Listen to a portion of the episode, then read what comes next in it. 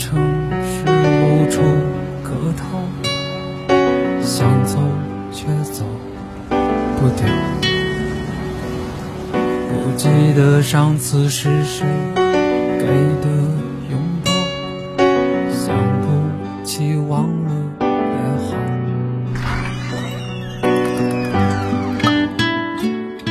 不在深夜。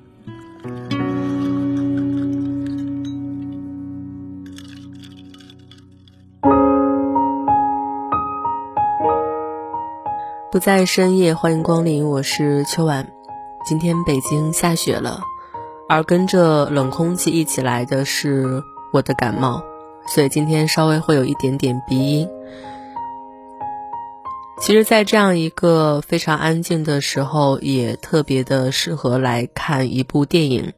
我今天就翻出了之前很经典的片子，它是二零一七年度十大佳片之一，请以你的名字。呼唤我，里面两个主角，一个是十七岁的意大利少年，还有一位是二十三岁的美国小哥哥。他们两个在电影当中开展了一段跨越性别、跨越国度、勇敢追爱的爱情故事。电影里面这两个男孩全部的感情迸发与细腻思量，在六个星期里开始发展并告终。两个人关系终止的时候，平和。自然也带着对彼此的祝福，然而配乐里就已经诠释了所有的苦楚还有哀伤。有些爱情好像从一开始就看不到未来，但尽管这样，因为是爱情呀，所以即便最后会遍体鳞伤，还是愿意酣畅淋漓的去爱一场。在我二十几岁的时候，牛油果和百香果还很罕见，可是也不知道是哪一天，我只是不经意的提了一嘴。潇潇便夜访教室宿舍，趁着没人的时候给我送来了。简单说了一句“拿着”，然后就跑得无影无踪了。第二天，牛油果配着香肠鸡蛋夹在了面包里，百香果变成了花茶。我把潇潇叫到身旁。当从一个人的脸上同时解读出温柔和性感时，我就知道我完蛋了。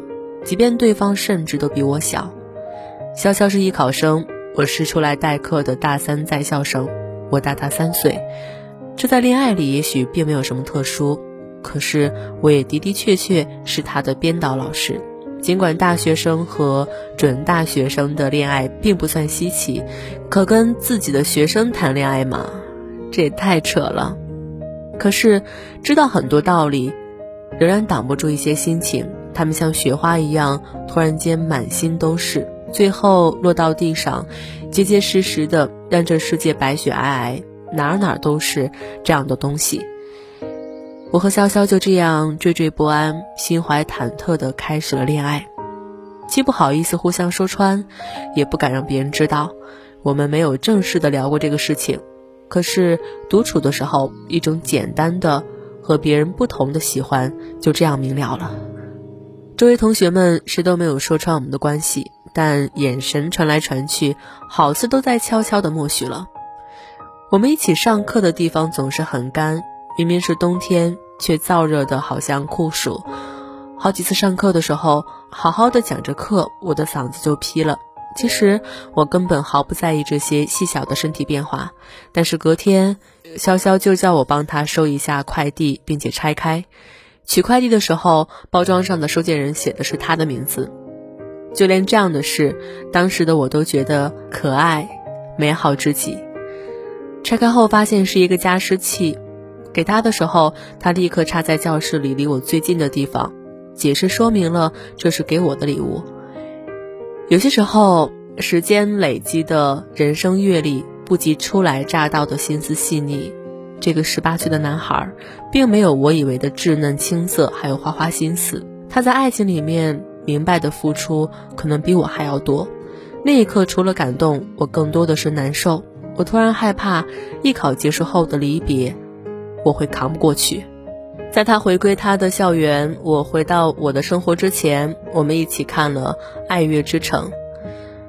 想当演员的米娅，想开俱乐部的塞巴斯蒂安活脱脱就是我们两个。